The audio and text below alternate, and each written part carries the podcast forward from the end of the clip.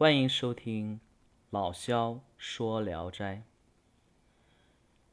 原著蒲松龄，演播小老萧。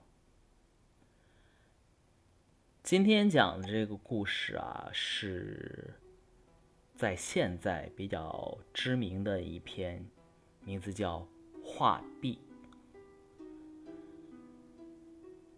江西人孟龙潭和一个姓朱的举人一同客居在京城里。有一天，他们偶然走进了一座寺庙，寺庙里的殿宇和僧房都不怎么宽敞，只有一个老和尚暂时投宿在那里。老和尚见到有客人进来。便整理了衣服，前往迎接，领着他们呢，到处到庙中各处游览。佛殿中央呢，有一座高僧宝智的塑像，两边的墙壁上绘着精致神妙的壁画，画里的人物呢，一个个都栩栩如生。东侧墙上画着一。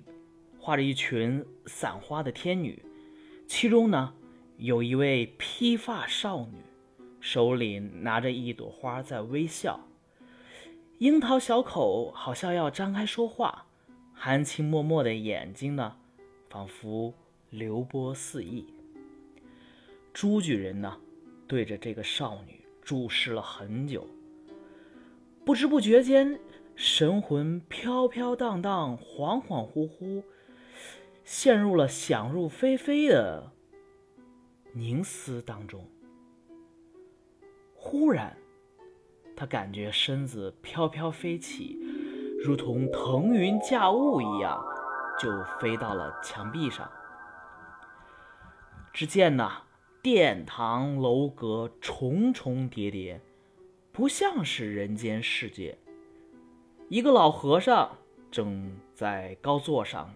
说讲佛经，有许多呢穿着僧衣的和尚围着这个老和尚在听讲。朱举人呢也站在这些人当中。过了一会儿，觉得好像有人暗暗拉他的衣服，他回头一看，哎，正是那个披发少女，朝他莞尔一笑，便转身离开了。朱举人抬脚就跟了上去，走过一段曲折的长廊，看见少女进了一间小屋子。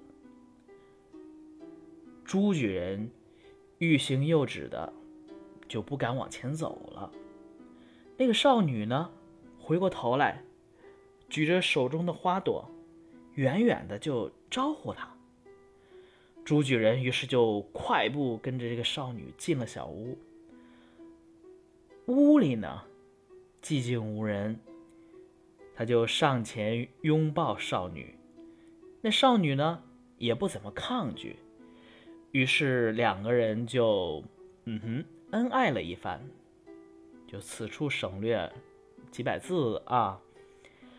事情完了以后呢，少女关上门出去了，临走时啊，嘱咐朱举人：“你不要出声。”到了夜晚，少女又来了。呃，然后呢，就这样过了两天。这个少女呢，其他的女伴们发觉了这件事情，就一块儿找啊，把这个朱举人给搜出来了。然后呢，对着那个原先的少女开玩笑说。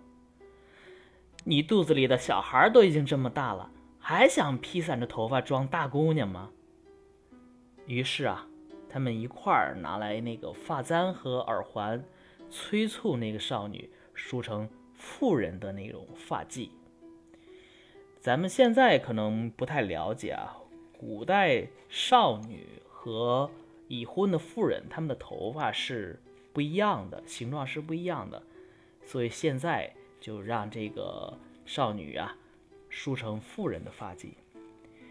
这个少女呢，被伙伴们取笑的就很害羞啊，说不出一句话来。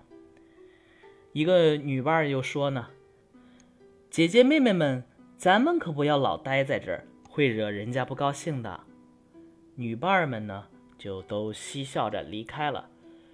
朱巨人此时再看那个少女，只见她头上梳着高耸如云的发髻，上面呢插着凤钗，比披发的时候更加美艳迷人了。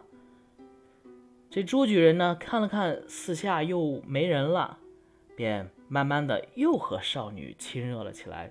此处再省略几百字，只觉得呢，一种如兰草啊、麝香一样的香气沁人心脾。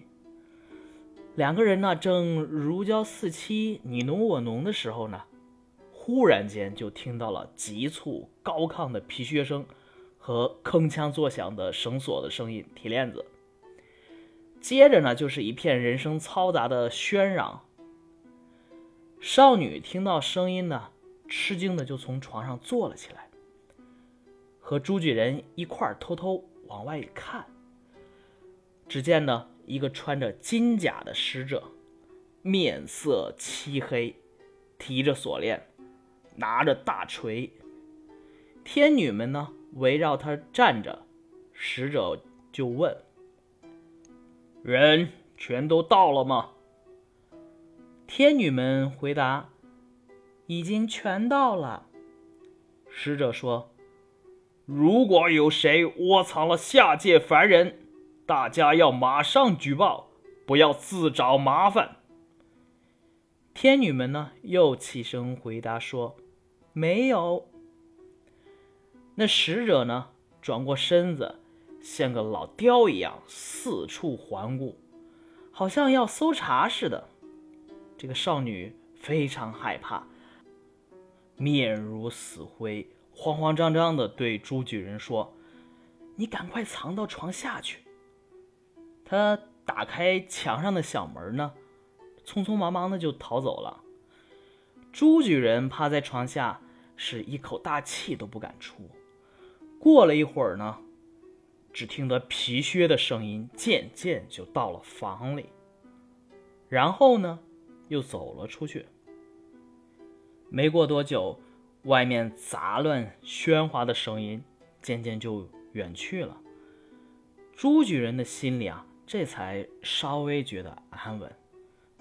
但是呢，门外总是来来往往的有人说话。朱举人呢？局促不安的躲藏了很久，哎呀，觉得实在是难受，眼前啊直冒金星，那情景啊都实在是无法忍受。但他自己呢也不敢动，只好静静的等那个少女回来。这个时候啊，他也记不起来自己到底是从哪儿来的了。但是这个时候呢？梦龙潭在大殿里，转眼间就不见了朱举人，他就惊疑地问这个老和尚。老和尚笑着说：“他听经说法去了。”梦龙潭问：“在哪里呢？”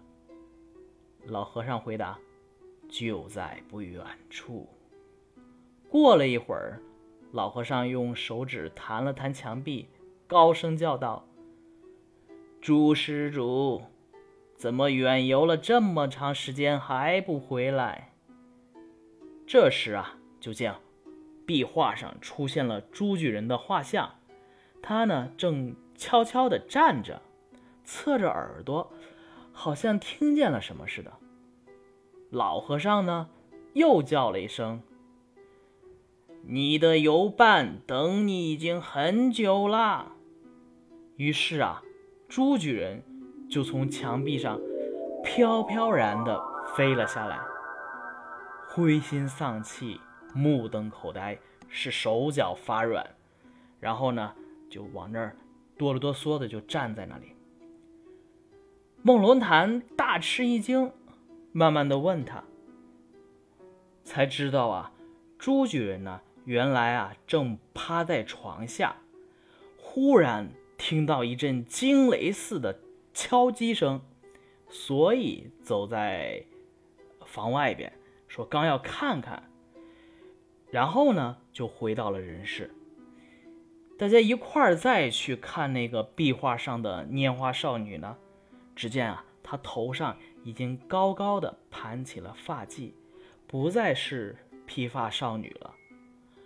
朱举人呢，惊愕的就向老和尚行礼，并且问他这件事情的原因。老和尚笑着说：“幻觉本是由人的心理产生出来的，我这个老和尚。”怎么能知道呢？朱举人这时候啊，胸中郁闷，百思不得其解。孟龙潭呢，听后暗自惊叹，也惶恐不安。于是啊，两个人起身告辞，从庙里走了出来。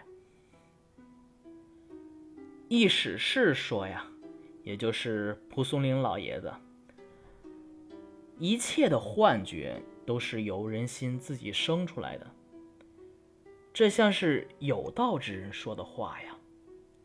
人呢，有了淫荡的心思，就会生出淫秽的情境；有了轻慢的心思呢，就会生出恐怖的情境。而菩萨为了点化愚昧的人，就让他历尽种种的幻境。这些幻境，本都是从人自己心里生出来的。法师心怀慈悲，苦心劝喻，可惜啊，愚昧之人听了法师的话之后，却不能大彻大悟，去山林修行。好，今天的这一篇啊，就讲完了。其实啊，按照佛教的说法，世界上的一切都是虚幻、不真实的。凡有所相，皆是虚妄嘛。一切幻游人生，是人心本身所产生的。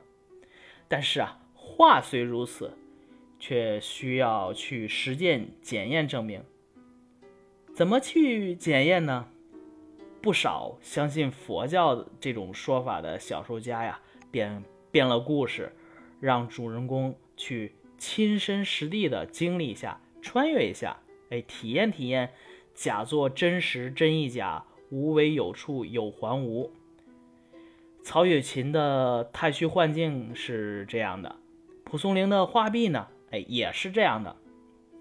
不过呀，画壁虽然意在说明幻游人生的道理，但这个故事啊，写的太浪漫动人了，令人神往。美丽多情的垂髫女。拈花微笑，樱唇欲动，眼波江流。垂髫女的伙伴呢，充满了戏谑和友爱，说啊，戏谓女曰：“腹内小郎已许大，上发蓬蓬，学处子耶。共捧簪耳，促令上还。”一女曰：“妹妹子子。”吾等勿久住，恐人不欢，群笑而去。虽然啊，琢磨不多，写的不多，但这些少女们呐，天女们都摇曳多姿，活灵活现，给人留下了很难忘的印象。所以啊，这个他蒲松龄的本来意思可能是写幻游人生的这种劝谏。但是啊，这个意念远不如故事给我们的印象深，令人啊颇有劝白讽衣的感觉。好，今天的故事就讲完了，大家晚安。